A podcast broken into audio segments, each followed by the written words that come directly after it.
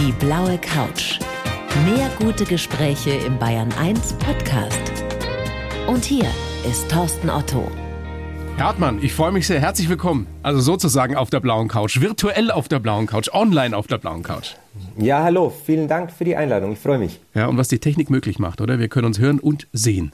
Obwohl Wahnsinn. Sie zu Hause sitzen im schönen Allgäu, ne? Richtig, genau. Einstiegsfrage, die vielleicht etwas seltsam anmutend mag an einen Fußballschiedsrichter, aber aus gegebenem Anlass haben Sie heute schon gewickelt. Ähm, nein. Sie sind ja frisch gebackener Papa, ne? genau, um ganz ehrlich zu sein, nein. Das hat meine Frau tatsächlich heute Morgen gemacht. Aber nur mit heute um- oder grundsätzlich? Nein, also nicht grundsätzlich, nein, natürlich drücke ich mich da nicht. Aber wenn Sie mich konkret nach heute fragen, war quasi meine Frau heute dran, ohne dass wir das abgemacht hätten. Nee, ich habe mich heute Morgen um die großen beiden gekümmert. Die beiden Mädels. Hatten heute, die beiden Mädels, genau, die hatten heute ihren ersten offiziellen Kindergartentag wieder nach vielen Wochen Mhm. und mussten deswegen heute Morgen wieder rechtzeitig quasi parat sein. Das Lotterleben hatte ein Ende und deswegen habe ich mich um die beiden gekümmert. Wie alt ist denn der kleine Samuel jetzt? Der ist jetzt knapp drei Monate alt. Wow. Wie sind die Nächte, Herr Hartmann? Erstaunlich gut. Erstaunlich gut. Für Sie oder für euch beide? Nee, aber auch da kann ich wieder für uns beide sprechen. Also natürlich nimmt meine Frau da einen Löwenanteil mit ab, aber ich glaube, der Kleine ist einer der wenigen, der von der Corona-Zeit jetzt wirklich profitiert hat, weil der einen Start ins Leben hatte, der extrem ruhig und ausgeglichen war. Er ist Anfang April auf die Welt gekommen. Es gab ganz, ganz wenige Termine. Es gab am Anfang ganz, ganz wenig Kontakt nach außen. Der konnte schlafen, wann er wollte. Der wurde gestillt, wann er wollte. Und äh, ja, entsprechend, glaube ich, ist er heute auch so entspannt, sodass auch die Nächte schon sehr, Gut sehr gelaufen sind. bis jetzt. Waren Sie dabei bei der. Geburt? Ja, Gott sei Dank. Das hat geklappt. Ja, das hätte ja auch anders ausgehen können, ne? Als Fußballschiedsrichter, Bundesliga-Schiedsrichter ist man ja ständig auf Achse. Genau, das hätte definitiv anders ausgehen können. Und ja, ich weiß noch, ich war am 13. März, das war das Freitagsspiel quasi, an dem eigentlich dann die Corona-Pause begonnen hat, das dann kurzfristig irgendwann drei Stunden vor Spielbeginn abgesagt wurde. Da war ich schon in Düsseldorf. Ich hätte damals das Freitagabendspiel gehabt, Düsseldorf gegen Paderborn. Und das war schon ein sehr, sehr skurriler Tag. Kaum Menschen mehr auf der Straße. Wir sind dann noch Mittagessen gegangen, waren da zu dritt oder zu viert in einem Restaurant. Ähm, ja, und dann kam irgendwann die Nachricht, jetzt ist Pause. Und dann haben wir uns tatsächlich auch, will jetzt nicht sagen, daheim in Quarantäne begeben, weil wir waren nicht krank, aber wir haben uns wirklich eingeigelt, um eben alles zu tun, damit wir von dieser Krankheit oder von dieser Ansteckung verschont bleiben und tatsächlich auch ja, meine Frau gesund in den Kreissaal kann und ich eben auch mit dabei sein kann. Was für eine skurrile Situation, oder? Gibt es Ja. diesen Lockdown und neues Leben entsteht natürlich und kommt auch wieder auf die Welt. Und Genau. Sie sagen, es war im Endeffekt sogar eine entspannte Zeit dann. Es war rückblickend tatsächlich eine entspannte Zeit, weil natürlich durch meine Tätigkeit in der Bundesliga bin ich natürlich viel unterwegs. Auch mal unter der Woche unterwegs, die Wochenenden eigentlich immer. Und das ist dann für viele Wochen ganz einfach weggefallen, sodass die Zeit wirklich sehr, sehr entspannt war. Zumindest was die Termine betrifft. Jetzt am Wochenende war es nicht ganz so entspannt. Letzter Spieltag in der Bundesliga. Sie waren Videoschiedsrichter in Köln, haben mir gerade das im Vorgespräch noch erzählt. Besondere Vorkommnisse? Nee, keine. Also weder in den beiden Spielen, die ich begleitet habe, am Samstag und am Sonntag, noch auch in den anderen Spielen. Also ich glaube, insbesondere wenn wir jetzt auf den letzten Spieltag schauen, können wir aus Schiedsrichtersicht sehr zufrieden sein. Wir haben weder mit dem Ausgang der Meisterschaft, gut, die war in der Bundesliga sowieso schon vorher klar und in der zweiten Liga auch, aber auch was... Abstieg was war halt noch spannend, ne? Was den Abstieg betrifft, was auch den Aufstieg aus der zweiten Liga betrifft, was den Abstieg aus der zweiten Liga betrifft, glaube ich, als Schiedsrichter keinen Einfluss genommen und das ist ja immer das Ziel. Ähm, Möglichst nicht ähm, auffallen, Also, ne? Genau, also wenn Sie heute die Zeitungen durchschauen, es wird nicht über die Schiedsrichter geschrieben. Und das ist dann ein guter Tag das, für euch? Das ist wirklich ein guter Tag für uns dann. Das ist komplett geräuschlos abgelaufen und ja, da können wir sehr entspannt drauf zurückblicken. Wie sitzt ihr da eigentlich in Köln? Ist das eine riesen Leinwand? Sind das normale Fernseher? Ja, das sind normale Fernseher, wie vielleicht der ein oder andere, die auch zu Hause im Wohnzimmer stehen hat. Aber es ist halt nicht nur einer, sondern es sind pro Station, jetzt muss ich gerade überlegen, fünf, sechs Fernseher, je nachdem an welche Station man guckt.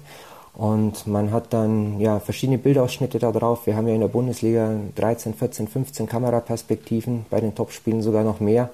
Und können dann jederzeit hin und her schalten zwischen Vollbild, zwischen den verschiedenen Kameraperspektiven im Splitscreen, können das größer machen, können das kleiner machen. Also völlig flexibel, aus welcher Position wir etwas mitsehen wollen. Wie schnell müsst ihr da entscheiden vor dem, Sehr vor dem schnell. Screen? Sehr, schnell, heißt? Sehr schnell heißt, ja. Also nicht wie auf dem Platz, aber. Nein, natürlich nicht wie auf dem Platz. Also wir versuchen uns schon die Zeit zu lassen, die nötig ist. Auf der anderen Seite, ich bin ja in beiden Funktionen tätig. Also ich sitze sowohl ab und an in Köln, als auch natürlich bin ich die meiste Zeit auf dem Platz und ich weiß, wie lange die Sekunden sein können, wenn man auf dem Platz steht und auf ein Feedback quasi aus Köln wartet. Und wir sagen immer, wir wollen so schnell wie möglich entscheiden. Wir wollen bei der Entscheidung aber auch so genau wie nötig sein, weil es gibt nichts Schlimmeres oder es gäbe nichts Schlimmeres, dass wir eine Entscheidung aus Köln bestätigen oder ändern und dann im Nachgang merken, Mensch, wir haben bei einem Abseits einen Spieler übersehen oder wir haben bei einem Foulspieler oder bei einem Elfmeter vorher ein Handspiel übersehen oder sonst irgendetwas. Deswegen müssen wir uns einfach auch die Zeit nehmen, eine Situation immer komplex und im Ganzen quasi zu checken um dann dem Schiedsrichter auf dem Feld auch final die richtige Rückmeldung zu geben. Wie groß ist denn die Konzentration, die da nötig ist? Ist das was anderes als auf dem Platz? Ist es vielleicht sogar anstrengender? Ja, anstrengender würde ich nicht sagen. Nichtsdestotrotz ist man nach 90 Minuten, die man dort sitzt, tatsächlich auch mental platt. Mhm. Ähm, also man darf das nicht vergleichen mit Fernsehschauen zu Hause, ähm, Samstag 15.30 Uhr vorm Fernseher, vielleicht mit einer Tüte Chips oder, oder um 18 oder eine Flasche Sportschau, Bier ja. oder Sportschau oder sonst irgendetwas, sondern es ist wirklich ein hochkonzentriertes Arbeiten dort, weil man jede potenzielle Szene, wo irgendetwas passiert sein könnte, ganz einfach hochkonzentriert sich nochmal anschaut, nochmal checkt. Ja, bei den allermeisten Szenen ist es ja so, dass man ein Gefühl dafür hat, ob da irgendetwas passiert sein könnte oder ob vielleicht irgendein Vergehen dort war. Aber es gibt halt auch die Szenen, die vermeintlich im ersten Blick ganz harmlos ausschauen, wo aber dann doch noch was dahinter steckt. Und das weiß man im Vorhinein ja. nicht. Und deswegen muss man sie eben alle nochmal anschauen. Jetzt ist die Saison rum. Am Samstag noch das DFB-Pokalfinale Leverkusen gegen Bayern. Und dann beginnt ja wieder die fußballlose Zeit, Herr Hartmann. Zumal ja auch ja. die EM verschoben wurde. Sind Sie jemand, der dann unter Entzugserscheinungen leidet? Ähm, Oder sind Sie froh? Nee, also es ist immer so, am Ende von so einer Saison auch, ist jetzt dieses Jahr ein bisschen anders, weil wir ja zwischendrin mal quasi zwei Monate keinen Fußball mit hatten, aber wir konnten ja auch nicht komplett runterfahren. Also wir haben uns ja Trainingsbetrieb auch fit gehalten in der Zeit und wir haben uns auch intensiv über Videokonferenzen und über Clips einfach mit dem Thema Fußball beschäftigt. Aber am Ende von so einer Saison ist dann der Akku schon immer, er ist nicht ganz leer, aber er ist deutlich runtergefahren und dann freut man sich eben auch auf die fußballfreie Zeit. Und dann so nach drei, vier Wochen geht aber das Kribbeln schon so langsam wieder los. Und, wie bei den Spielern ähm, eben auch, ja. Ja, ist wie bei den Spielern, glaube ich, auch. Also wir alle machen das ja nicht, weil wir Fußball ganz furchtbar finden und uns da jedes Wochenende durchringen müssen, in die Stadien zu gehen, sondern jeder Schiedsrichter liebt ja auch den Fußball irgendwo. Und natürlich freut man sich dann auch, wenn die neue Saison wieder losgeht. Es geht bei Null wieder los, muss sich auch wieder beweisen. 11. September soll es losgehen, ne? Genau, das ist das, was, Hoffentlich was mit Zuschauern? Im, im Raum steht. Ja, wird man sehen. Das können wir leider nicht entscheiden. Wenn es nach mir persönlich ginge, natürlich gerne wieder mit Zuschauern, aber ich glaube, die Gesundheit und die Sicherheit aller Beteiligten steht da im Vordergrund. Und da müssen wir einfach mal schauen, was bis dorthin möglich ist oder nicht möglich ist. Wir wollen gleich ausführlich darüber sprechen, wie das jetzt war mit diesen Spielen vor Geisterkulisse. Aber jetzt erstmal noch die Frage Richtung Urlaub. Sie wohnen im schönen Allgäu. Bleiben Sie zu Hause oder fahrt ihr trotzdem weg? Na, mit Neugeborenen wahrscheinlich nicht, ne? ja, wir hatten eigentlich schon geplant, wegzufahren. Wären jetzt die letzten zwei Wochen schon weg gewesen. Da kam uns Corona ein bisschen mit dazwischen, sodass wir jetzt zunächst mal zu Hause bleiben werden die nächsten Wochen, aber vielleicht geht doch spontan noch was, dass wir dieses Jahr doch noch mal das Meer wenigstens ein paar Tage sehen. Ja, stimmt. Meer ist auch was, was glaube ich ganz, ganz viele einfach brauchen, oder?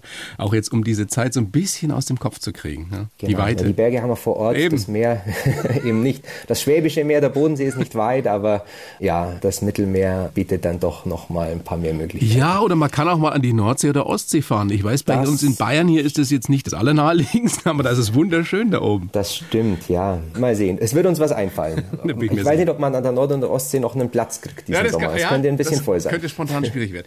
Es war ja nun wirklich eine ganz besondere Saison. Wir haben schon ansatzweise darüber gesprochen. Was war denn für Sie das Überraschendste daran, an diesen Spielen vor Geisterkulisse? Das Überraschendste war eigentlich, wie schnell sich alle Beteiligten an dieses Thema Geisterkulisse und diesen veränderten Fußball gewöhnt hatten. Also es war gefühlt so, die ersten ein, zwei Spieltage nach dieser Corona-Pause waren die Beteiligten schon noch so ein Stück weit mit sich selber beschäftigt. Also ich kann das für uns Schiedsrichter sagen, ich kann das glaube ich aber auch so aus den Beobachtungen heraus für die Spieler und die Vereine sagen.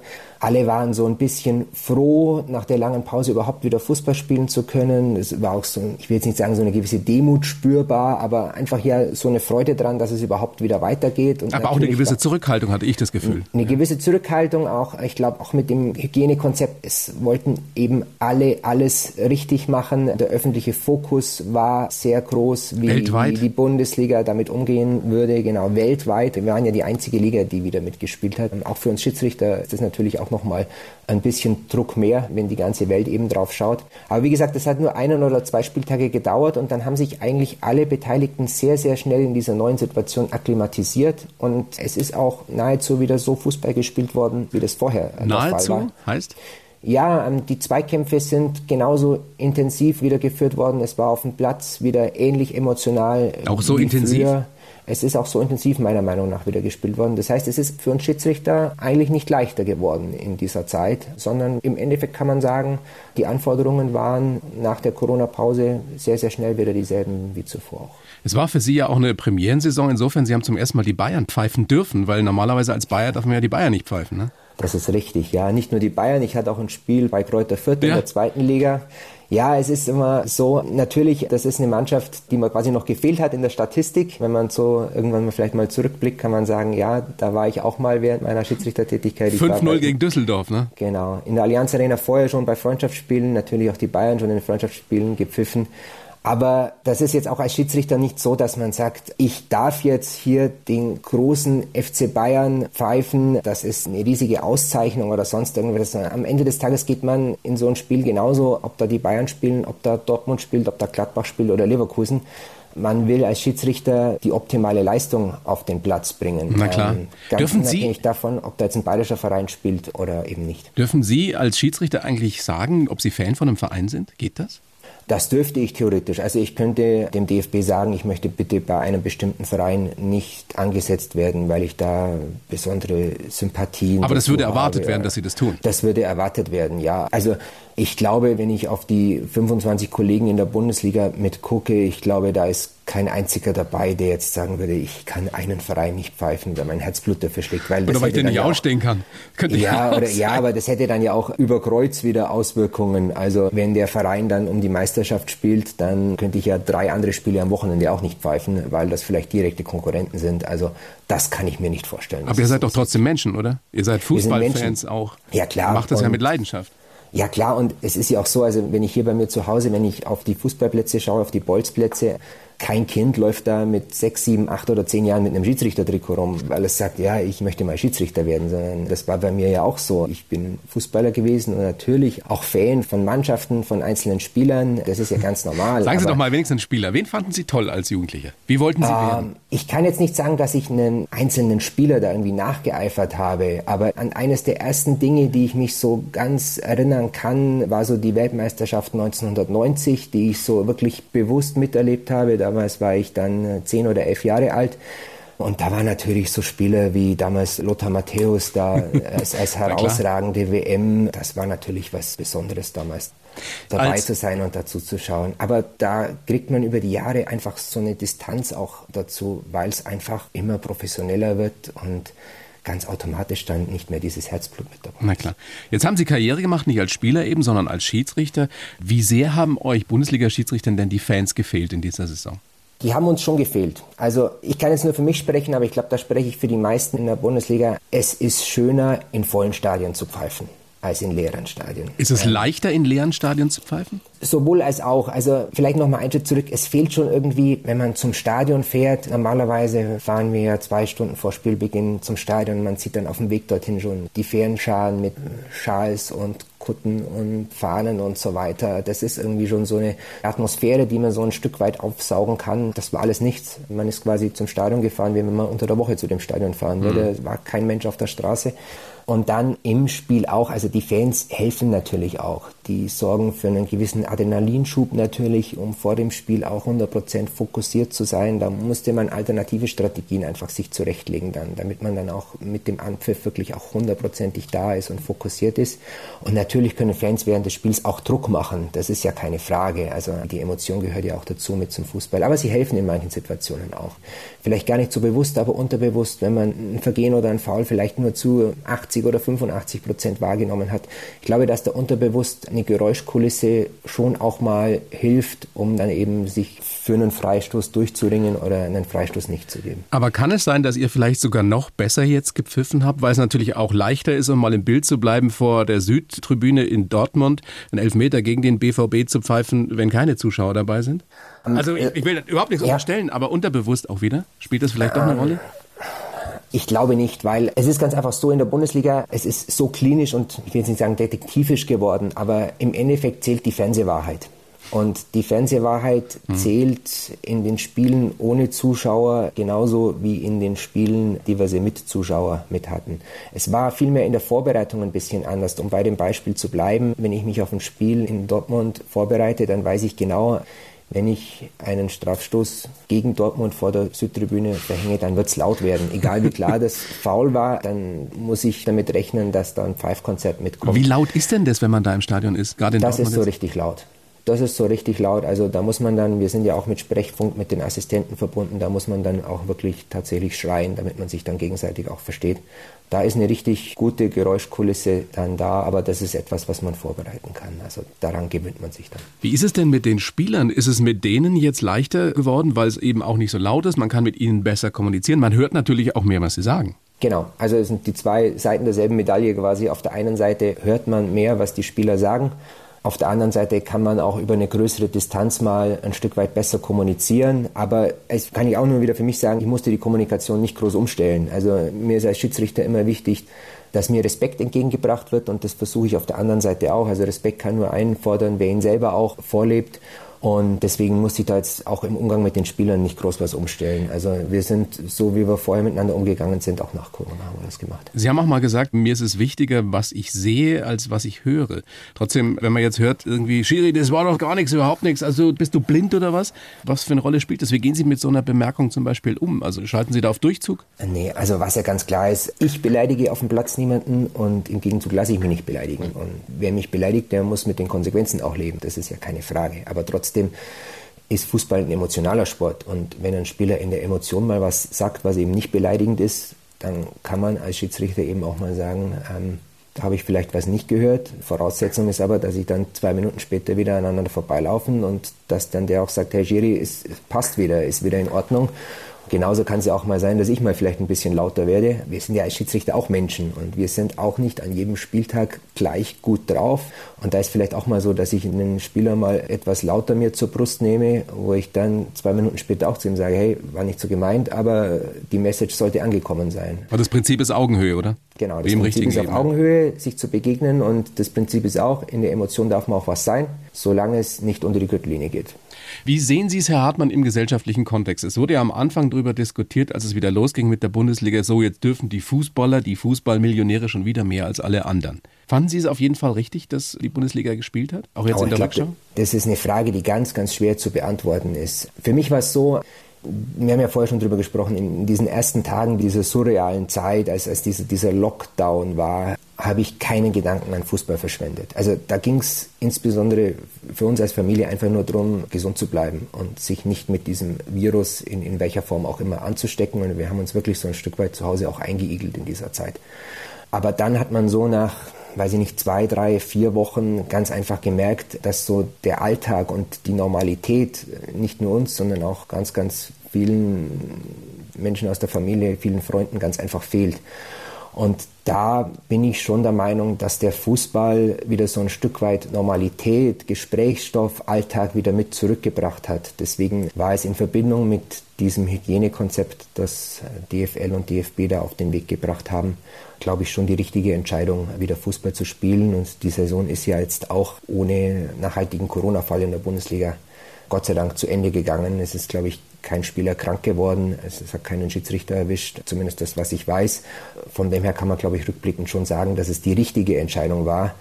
Das Ganze im gesamtgesellschaftlichen Kontext zu beurteilen. Also ich kann die Menschen verstehen, die sagen, es gibt Wichtigeres als Fußball. Das ist so, das war bei mir in den ersten zwei, drei Wochen auch so, aber es geht ja nicht nur darum, was ist das Wichtigste und alles andere zählt nicht, sondern es gibt ja auch noch ganz viele Abstufungen dazwischen. Und ich glaube, da hat der Fußball schon auch geholfen, ein, ein Stück weit Alltag wieder mit zurückzubringen. Es würde uns allen sowieso helfen, wenn wir die Grautöne etwas mehr wahrnehmen würden und nicht so viel in Schwarz-Weiß denken. Das ist richtig. es gibt nicht, nicht nur, nur auf dem Fußballplatz, sondern auch im richtigen Leben. Genau. Herr Hartmann, ich habe einen Lebenslauf für Sie geschrieben, wie für jeden Gast. Ich weiß, wir haben uns schon fast ein bisschen verquatscht, das macht aber gar nichts. Würde Sie bitten, den jetzt vorzulesen und äh, dann besprechen wir den ausführlich. Danach auch gerne kommentieren. Bitte schön. Gerne. Ich heiße Robert Hartmann und bin leidenschaftlich unparteiisch. Als Schiedsrichter versuche ich ein Spiel möglichst respektvoll und auf Augenhöhe mit den Spielern zu leiten.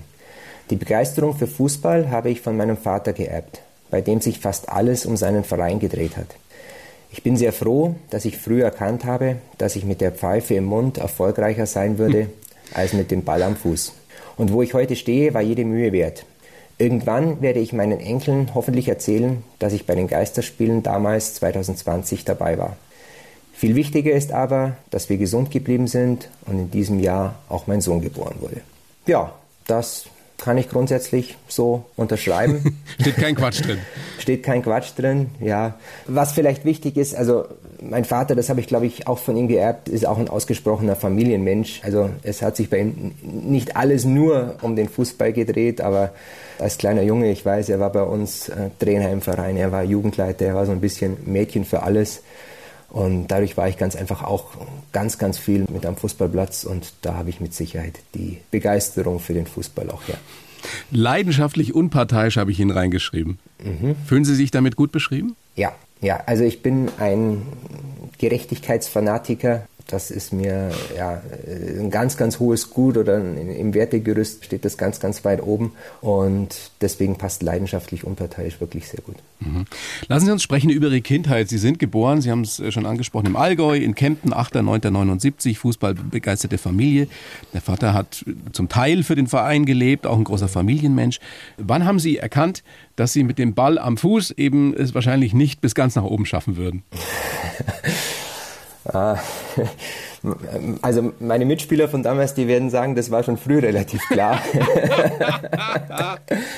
nee, Welche nee. Position haben Sie gespielt? Äh, nee, ich habe immer im Mittelfeld gespielt und ich würde natürlich von mir selber sagen, dass ich schon einigermaßen gut kicken konnte. Na Aber klar. es ist ja klar, also ich meine, damals gab es keine Nachwuchsleistungszentren oder sonst irgendetwas in den 80er Jahren, aber ich glaube, dass ich irgendwo über die Bezirksliga wäre ich als Fußballer wahrscheinlich nicht hinausgekommen. Das muss man ganz fairerweise mit sagen. Ich habe ja auch nur bis zur A-Jugend Fußball gespielt und damals war es ganz einfach so, ich habe dann irgendwann die Schiedsrichterprüfung gemacht. Damals war ich 15 Jahre alt, wollte aber gar nicht Schiedsrichter werden, sondern wie gesagt, mein Vater war Jugendleiter im Verein, war Trainer. Ich, ich wollte ihn einfach unterstützen und Damals gab es so einen jugendorientierten Trainerschein und den. Da musste man Schiri sein. Genau, den wollte ich machen. Davor musste man aber die Schiedsrichterprüfung machen und auch zehn Spiele pfeifen. Dann habe ich mich da angemeldet, habe gesagt, ich pfeife die zehn Spiele. Das war's dann auch, weil danach will ich Trainer werden. Ja, und dann habe ich die zehn Spiele gepfiffen. Das hat irgendwie Spaß gemacht. Was hat ähm, da Spaß gemacht? Ich meine, das war, ich erinnere mich, ich habe Basketball gespielt und, und die Jungs, die eben auch mit 14, 15 dann Schiri geworden sind, das waren meistens nicht die coolsten. also, wie, wie, haben, wie haben die Kumpels reagiert, als sie auf einmal Schiedsrichter waren? Ja, also am Anfang war das ja so, das lief beides so ein bisschen parallel nebenher. Also im ersten Jahr habe ich, glaube ich, 10 oder 15 Spiele tatsächlich gepfiffen. Das war noch nicht wirklich der Rede wert. Die wussten ja alle, warum ich das mache und, ja. und dass ich eigentlich so im Trainerbereich was machen wollte. Aber es war dann auch im Verein so, wie das halt auf dem Land so war. Wir konnten nicht aus dem Vollen schöpfen, waren da 25 Jungs in der A-Jugend, sondern war immer so ein bisschen knapp und eng und ich hatte damals einen Schiedsrichter Obmann und einen Schiedsrichter Lehrwart. Das sind quasi die Chefs einer Schiedsrichtergruppe damals bei mir vor Ort mit dem Albert Müller und dem Siegfried Irl damals. Ähm, die haben damals einfach mir das schmackhaft gemacht. Die haben mir so ein bisschen eine Perspektive mit aufgezeigt. Die haben mir auch ab und an mal jemanden vorbeigeschickt, der mir mal einen Tipp gegeben hat oder mal angeschaut hat, wie ich das mache. War das schon der Plan damals, ich will mal in die Bundesliga als Schiedsrichter? Nee, überhaupt nicht. Die war ganz, ganz weit weg. Also mit dem Ziel bin ich mit Sicherheit nicht angetreten. Aber es war dann einfach ja, es war so ein bisschen die Perspektive und dann kam so ein bisschen der Zufall dazu, dass ein Platz damals in der Bezirksliga ganz zufällig frei wurde und sie mich gefragt haben, ob ich mir das vorstellen kann, dass ich das mache. Und dann habe ich gesagt, ja. Und dann haben die mir gesagt, ja, aber Voraussetzung dafür ist, dann muss die Schiedsrichterei auch quasi die erste Geige spielen und selber Fußball spielen muss ein Stück weit zurücktreten. Und wenn mir das zwei Jahre vorher jemand gesagt hätte, dass ich quasi die Fußballschuhe äh, an den Nagel hänge oder gegen die Pfeife eintausche, dann hätte ich mir das nie vorstellen können. Aber das war irgendwie so ein Punkt, wo ich mich dann wirklich aktiv dafür entschieden habe, Schiedsrichter zu werden. Und natürlich habe ich das bis heute nicht bereut, das ist keine Frage. Aber dass ich jetzt damals schon mit dem Ziel Bundesliga angetreten wäre, ganz bestimmt. Was sind denn bis heute die Momente, wo es am meisten Spaß macht, in denen Sie merken, jetzt weiß ich ganz genau, warum ich Schiedsrichter geworden bin? Also ein ganz besonderer Moment ist immer, wenn man zu Spielbeginn in ein volles Stadion mit einläuft. Wenn ich überlege, so als, als kleiner Junge habe ich die Sportschau geguckt oder heute im Stadion mitgehört und heute bin ich quasi derjenige, der zwei Mannschaften in der Bundesliga aufs Spielfeld führen darf. Man hatte bis auf das letzte Vierteljahr jetzt in der Regel volle Stadien, besondere Emotionen und bei den ersten Spielen im Profibereich konnte man das noch nicht so genießen, wenn man einfach auch fokussiert ist, wenn man so ein Stück weit im Tunnel ist. Aber so mit den Jahren äh, kann man eben auch so diese Emotionen rundherum ein bisschen aufsaugen, merkt so ein bisschen, was auf den Rängen passiert, die Freude auch bei den Fans, die Vorfreude und das sind ganz besondere Momente. Besondere Momente sind aber auch, wenn man nach einem gelungenen Spiel mit den Assistenten in der Kabine sitzt und durchatmen kann und quasi weiß, das, was wir heute abgeliefert haben, das war gut. Trinkt ihr da eigentlich ein Bier oder was trinkt ihr da nach dem Spiel? Ja, das gönnen wir uns schon ab und an mal. Ja. Welche Rolle spielt denn die Macht, also in Anführungsstrichen, die ihr ja schon habt als Schiedsrichter? Ist das auch etwas, was Ihnen was gibt? Weil Sie wissen, um, Sie ähm. können äh, ganz überspitzt gesagt diesen Millionären jetzt zeigen, wo es lang geht? Nee, das war nie ein Motivator für mich, das Thema Macht. Ich ja. glaube auch, die Schiedsrichter, die auf den Platz gehen, weil sie am Wochenende irgendetwas nachholen wollen, weil sie das unter der Woche nicht haben, weil sie in irgendeiner Form Macht ausüben können, weil sie im Beruf irgendwie nicht drankommen oder, oder, oder familiär ein Problem haben, die werden es nicht weit schaffen. Ich habe vorher schon mal gesagt, es muss irgendwo auch ein Umgang miteinander auf Augenhöhe sein. Und ich glaube, da bringen Machtspielchen langfristig niemanden weiter. Und da trennt sich wahrscheinlich dann auch die Spreu vom Weizen, weil die Spieler das natürlich auch merken. Klar. Was da klar, einer also ihnen sind, gegenübersteht. Äh, Spieler sind auch sehr feinfühlig dafür, auch dafür, ob ein Schiedsrichter momentan, ob der wirklich voll da ist, ob der voll fokussiert ist oder ob der irgendwelche Schwächen zeigt. Und wenn sie heute Schwächen zeigen, das ist oftmals gar nicht so bewusst. Ich glaube auch, dass das bei den Spielern unterbewusst abläuft, aber wenn die merken, dass man bei einer Entscheidung öfters mal zögert oder dass man nochmal Rücksprache mit einem Assistenten halten muss, die merken das sehr, sehr schnell und nutzen das dann auch aus. Deswegen muss man wirklich in der Bundesliga 90 Minuten hochkonzentriert, hoch, hochfokussiert sein, sonst erleidet man Schiffbruch. Und Vollgas geben. Wie fit Richtig. seid ihr oder wie fit sind Sie speziell im Vergleich mit den Spielern?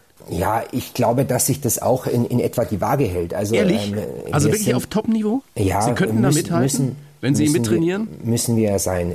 Gut, ich bin 40 Jahre alt, also ich glaube, Pizarro ist noch ein Jahr älter. Aber nahezu alle anderen Bundesligaspieler sind mittlerweile jünger als ich. Also äh, ob ich mit 40 jetzt noch mithalten könnte, wüsste ich nicht. Und wir haben natürlich auch ein bisschen andere Anforderungen. Also wir laufen ähnlich wie die Spieler so zwischen 10 und 12 Kilometer im Spiel. Das ist vergleichbar. Aber natürlich haben wir jetzt nicht viele Grätschen oder diese ganz, ganz kurzen Sprints. Dafür müssen wir eben, wenn es ein schnelles Spiel ist, wo es öfters auch mal Tempo-Gegenstöße gibt, muss man eben auch so in der Geschwindigkeitsausdauer ziemlich fit sein. Und entsprechend trainieren wir auch vier, fünfmal die Woche. Dann kommt noch ein Spieleinsatz mit dazu. Also das läuft schon auf einem sehr, sehr professionellen Niveau. Wie hat sich denn das Verhältnis zu den Spielern verändert, speziell zu diesen Alpha-Tieren, die es heute nicht mehr ganz so gibt wie früher? Aber ich kann mich noch erinnern, Sie waren ein junger Schiedsrichter und mussten Michael Ballack zum Beispiel pfeifen. Wie war das denn mit solchen Alpha-Tieren? Ja. Oder wie das, ist es? Also die haben, die haben mich als junger Schiedsrichter natürlich getestet. Die waren seit ja, ewigen Zeiten quasi in der Bundesliga dabei, waren erfolgreich im Ausland, waren erfolgreich in der Nationalmannschaft, hatten Champions League Erfahrung. dann kommt da einer, der ist jünger als Sie. Man, ne? Genau, dann kommt man als junger Schiedsrichter mit rein, pfeift sein, keine Ahnung, fünftes oder zehntes Spiel, dann wird man natürlich getestet. Aber das ist eben diese Feuertaufe, die man bestehen muss. Und als ich angefangen habe oder als ich in die Bundesliga gekommen bin, das war 2011, da gab es natürlich auch noch ein paar mehr von diesen Alpha-Tieren. Ich glaube, dass heute zum einen die Hierarchien in den Mannschaften teilweise ein bisschen flacher geworden sind. Das heißt, man hat mehrere Ansprechpartner auf dem Spielfeld, nicht mehr den einen oder die zwei Superstars. Auf der anderen Seite ist man natürlich auch, ich bin jetzt in der Bundesliga knapp zehn Jahre dabei. Die Spieler haben mich kennengelernt, ich habe die Spieler kennengelernt. Die wissen, glaube ich, dass ich grundsätzlich einen fairen Umgang, einen respektvollen Umgang mit Pflege und das kommt natürlich dann über die Zeit auch mit zurück und es ist ein gewisses Vertrauensverhältnis auch gewachsen, dass die wissen, dass ich grundsätzlich jetzt da auf dem Spielfeld auf gut Deutsch gesagt keinen Scheiß mache.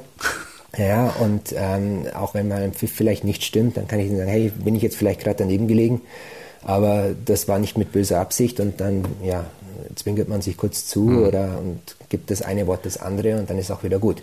Wie ist es mit den Trainern? Welcher Trainertyp ist Ihnen lieber? So einer wie der Christian Streich in Freiburg, der also die Emotionen äh, rauslässt, oder eher so ein ruhiger Typ wie Hansi Flick zum Beispiel bei den Bayern? Um, ähm, das kann ich so pauschal gar nicht beantworten. Mir ist eines wichtig, dass man mit offenem Visier umgeht. Und das ist jetzt, glaube ich, bei beiden Trainertypen, die Sie angesprochen haben, ist das der Fall. Die sind beide nicht irgendwie link oder erzählen einen dann auf dem Platz was anderes, als sie danach der Presse erzählen. Und das ist für mich die oberste Prämisse. Da darf auch mal einer emotional werden. Wie gesagt, es muss nur immer im Rahmen bleiben und man muss dann danach, wenn ich zwei Minuten den Trainer ermahnt habe oder bei ihm draußen war, und wenn dann zwei Minuten später, wenn ich rausschaue und er sagt dann, okay, passt wieder, Schiri, das wissen die Trainer ja auch, wenn sie mal über die Stränge geschlagen mhm. haben, dann ist es auch wieder gut. Diese Emotion gehört für mich mit dazu. Sie darf nur nicht dazu verwendet werden, um hier bewusst irgendwie Druck auf den Schiedsrichter auszuüben oder ihn versuchen zu manipulieren oder sonst irgendwas. Jetzt seid ihr eben auch nur Menschen und macht Fehler. Wie sehr nagen Fehler an einem, speziell wenn die vielleicht eventuell spielentscheidend waren? Und da geht es ja nicht nur um Sieg oder Niederlage, sondern oft auch um viel Geld, um Abstieg, Aufstieg, was auch immer. Ja, also ich glaube, die beiden Punkte muss man so ein bisschen voneinander trennen. Wir Schiedsrichter sind, glaube ich, sehr, sehr kritikfähig, auch wenn das viele Fans vielleicht da draußen nicht meinen, aber es ist nicht so, dass wenn man in einem Spiel einen entscheidenden Fehler gemacht hat, dass man dann mit einem Bier in der Kabine sitzt oder dann locker eine halbe Stunde später nach Hause fahrt und einen Haken an das Spiel macht und sagt, ist jetzt nicht so schlimm, nächste Woche geht's weiter, sondern wir beschäftigen uns schon sehr, sehr intensiv mit dem, was da am Wochenende passiert ist. Und wenn ein Fehler dabei war, gehen wir auch sehr, sehr genau in die Analyse warum es zu dem Fehler gekommen ist, ob es an einer schlechten Vorbereitung lag, ob es am Stellungsspiel lag, ob vielleicht einfach auch mal Pech dabei war, ob die Zusammenarbeit im Team nicht funktioniert hat. Das kann ja viele Gründe haben, um dann eben auch die Lehren zu ziehen, damit derselbe Fehler die nächste Woche nicht nochmal passiert oder beim nächsten Spiel. Wie sehr nehmen Sie sowas mit nach Hause und welche Rolle spielt dann Ihre Familie? Also die Familie unterstützt mich da gut, weil ich dort quasi eine andere Rolle wieder mit einnehmen kann. Wenn ich zu Hause, ja, wenn ich zu Hause die Tür aufmache, dann komme ich da nicht als Schiedsrichter nach Hause, sondern als Vater und habe dann entsprechend auch die Ablenkung dafür. Und der auch mal den Müll rausbringt und die Windel wechselt. Richtig, richtig, genau. Nichtsdestotrotz ist es schon so, dass man so einen Fehler natürlich auch mal mit nach Hause nimmt und dann auch vielleicht abends bei einem Glas Wein, dass ich dann mit meiner Frau mal drüber spreche, die mittlerweile auch einen ganz guten Blick auf die Schiedsrichterei hat, aber eben auch manchmal eine Perspektive reinbringt, die jetzt nicht nur von der Schiedsrichterei geprägt ist. Ist die Fußballfan? Nee, Fußballfan würde ich nicht sagen, aber sie kennt sich mittlerweile ganz gut aus. Ja. Aber es ist auch nicht so, dass man einen Fehler dann am nächsten Tag schon abgehackt hat, sondern das dauert oft zwei, drei Tage. Man spricht nochmal mit seinem zugeteilten Coach drüber. Man spricht vielleicht mit jemandem aus der Schiedsrichterkommission nochmal mit drüber einfach um möglichst eine Verbesserung zu erreichen. Aber irgendwann ist es wie mit allen Entscheidungen, irgendwann muss man es auch mal abhacken und sich aufs neue Spiel oder aufs nächste Spiel konzentrieren und wieder in die Vorbereitung fürs nächste. Haben Sie das schon mal erlebt, dass Sie nach so einer Entscheidung hoffentlich, oder ich weiß, das waren aber bei Ihnen nicht so viele Fehlentscheidungen, Gott sei Dank, dass Sie da beschimpft wurden von den Fans, also richtig auch äh, Zoff hatten? Ja, also dass man, wenn man vom Feld runtergeht, dass da mal die ein oder andere Beschimpfung kommt, das ist, glaube ich, ja relativ normal. Ich habe das Glück, dass ich Gott sei Dank noch nie irgendwelche Drohbriefe oder sonstiges mitbekommen habe. Und mir kommt vielleicht zu Pass, dass ich in sozialen Netzwerken so gut wie nicht aktiv bin. Das heißt, was dort geschrieben wird, das lese ich nicht, das breite nicht an mir ab, sondern äh, davon bekomme ich einfach gar nichts mit. Und Guter Plan. Ist, ja, also am Anfang, wenn man da so mit dabei ist, dann versucht man schon das aufzusaugen und versucht da so ein bisschen zu schauen, was denken die anderen über mich, aber man, man lernt dann relativ schnell Kritik von Kritik zu unterscheiden, nämlich was ist berechtigte Kritik, auch wer äußert die, ist der mir wohlgesonnen, will der mir weiterhelfen? Oder ist es nur jemand, der hier seinen Müll abladen will? Und damit kann man dann auch relativ schnell ganz gut sortieren, was lasse ich an mich ran und womit muss ich mich überhaupt nicht beschäftigen. Ihr kriegt 5000 Euro pro Spiel in der Bundesliga. Das ist richtig, ja. Das klingt erstmal nicht so wenig, ist aber natürlich im Vergleich zu den Spielern doch dann sehr, sehr wenig. Warum, beziehungsweise andersrum gefragt, wären Sie dafür, dass man Profischiedsrichter bei uns einführt? Wie es ja zum Beispiel in, im Basketball in der NBA in Amerika gibt oder auch in anderen Profiligen? Ich glaube, dass wir. Um auch diese Augenhöhe noch mehr herzustellen. Mhm. Ja, also ich glaube, dass wir dort irgendwann hinkommen werden, weil einfach der zeitliche Aufwand, den wir leisten müssen, es gar nicht mehr erlaubt, dass wir zusätzlich einer anderen geregelten Tätigkeit in welcher Form auch immer mit nachgehen können. Die Schwierigkeit, die wir in Deutschland haben, das ist halt so ein bisschen die rechtliche Komponente was machen wir mit einem Urlaubsanspruch beispielsweise, wenn wir heute alle angestellt sind? Ähm, wir haben ja in, Deutschland momentan eine Altersgrenze auch mit 47. Hm. Das heißt, das Maximum, was man momentan in der Bundesliga mit pfeifen kann, was machen wir denn dann mit denen, die über diese Altersgrenze mit drüber gehen, wenn die da in irgendeiner Form angestellt wären beim DFB? Also da gibt es, glaube ich, rechtlich noch einige Punkte zu klären, wie so ein Profischiedsrichtertum mit aussehen könnte. Aber es wird kommen, glauben Sie? Ich glaube, dass es in irgendeiner Form irgendwann mitkommen wird, ja. Ich glaube aber nicht, dass dadurch die Leistungen jetzt irgendwie signifikant nochmal besser werden. Vielleicht wird die Wahrnehmung nach außen ein bisschen anders. Aber es ist jetzt nicht so, dass wir sagen, mit dem Profitum können wir nochmal irgendwie 20 oder 25 Prozent Leistung oben. Ja, manche sagen, dann werdet ihr noch unabhängiger. Ja, aber das sind wir, wenn man ehrlich ist, heute auch schon unabhängig. Also, wie gesagt, wir verdienen gutes Geld. Natürlich, wenn man das mit einem Spieler vergleicht, ist das sehr, sehr wenig. Aber wenn man auf der anderen Seite sieht, Wenn man es mit der Krankenschwester Menschen, vergleicht, ist es wieder viel. Wenn Menschen ja. den ganzen Monat überleisten müssen, um weniger Geld zu bekommen, dann ist es wieder viel. Da muss man immer die Relation so ein bisschen mit betrachten. Und ich glaube, ja, die Außenwirkung als Profischiedsrichter wäre nochmal eine andere. Wir würden professioneller wahrgenommen. Auf der anderen Seite glaube ich aber, dass wir heute schon sehr, sehr professionell mitarbeiten und dass es deswegen nicht nochmal einen Quantensprung bei den Schiedsrichtern, was die Leistung betrifft, nach oben bedeuten würde. Wenn Ihre Kinder mal ein bisschen größer sind, oder sie irgendwann mal Enkel haben in, in 20, 30 Jahren, was jetzt wahrscheinlich noch nicht vorstellbar ist, aber es wird wahrscheinlich so kommen. Was werden Sie denn erzählen über diese Geistersaison 2020? Ja, ich werde Ihnen erzählen, dass das am Anfang ganz, ganz komisch für uns war, wenn man über Jahre gewohnt ist, in die vollen Stadien zu fahren, Fußball vor 30, 40, 50, 70.000 Leuten zu pfeifen und dann auf einmal alles leer ist, man jedes gesprochene Wort hört, man jede Anweisung draußen vom Trainer hört, auch die Abläufe rund ums Spiel alle ganz anders sind. Also wir sind ja auch zwei Stunden vorher in der Kabine und dann kommt kein Mensch in dieser Zeit kommt zu uns in die Kabine. Das wird mit Sicherheit etwas sein, wo man sagt, wow, das ist so ein Kapitel von der Schiedsrichterei, wenn ich mal zurückschaue, das ist ein ganz besonderes. Aber ganz ehrlich, ich hoffe so ein bisschen, dass das jetzt auch kein Kapitel wird, das irgendwie ganz, ganz viele Seiten dann einnimmt, sondern dass wir irgendwann diese Zeit auch hinter uns lassen können und hoffentlich irgendwann zu einer Normalität wieder zurückkehren können. Das wäre das Wichtigste. Herr Hartmann, das ist ein wunderbares Schlusswort. Dann wünsche ich Ihnen weiterhin ganz, ganz viel Spaß mit der schönsten Nebensache der Welt für sehr, sehr viele Menschen, aber vor allem jetzt viel Spaß und Gesundheit, vor allem mit Ihrer etwas größer gewordenen kleinen Familie. Vielen Dank, ja. Und alles Gute und bis ganz bald. Vielen Dank, es hat Spaß gemacht. Ja, mir alles auch. Gute. Vielen Dank. Dankeschön. Dankeschön. Tschüss. Die blaue Couch, der Bayern 1 Talk als Podcast. Natürlich auch im Radio. Montag bis Donnerstag ab 19 Uhr.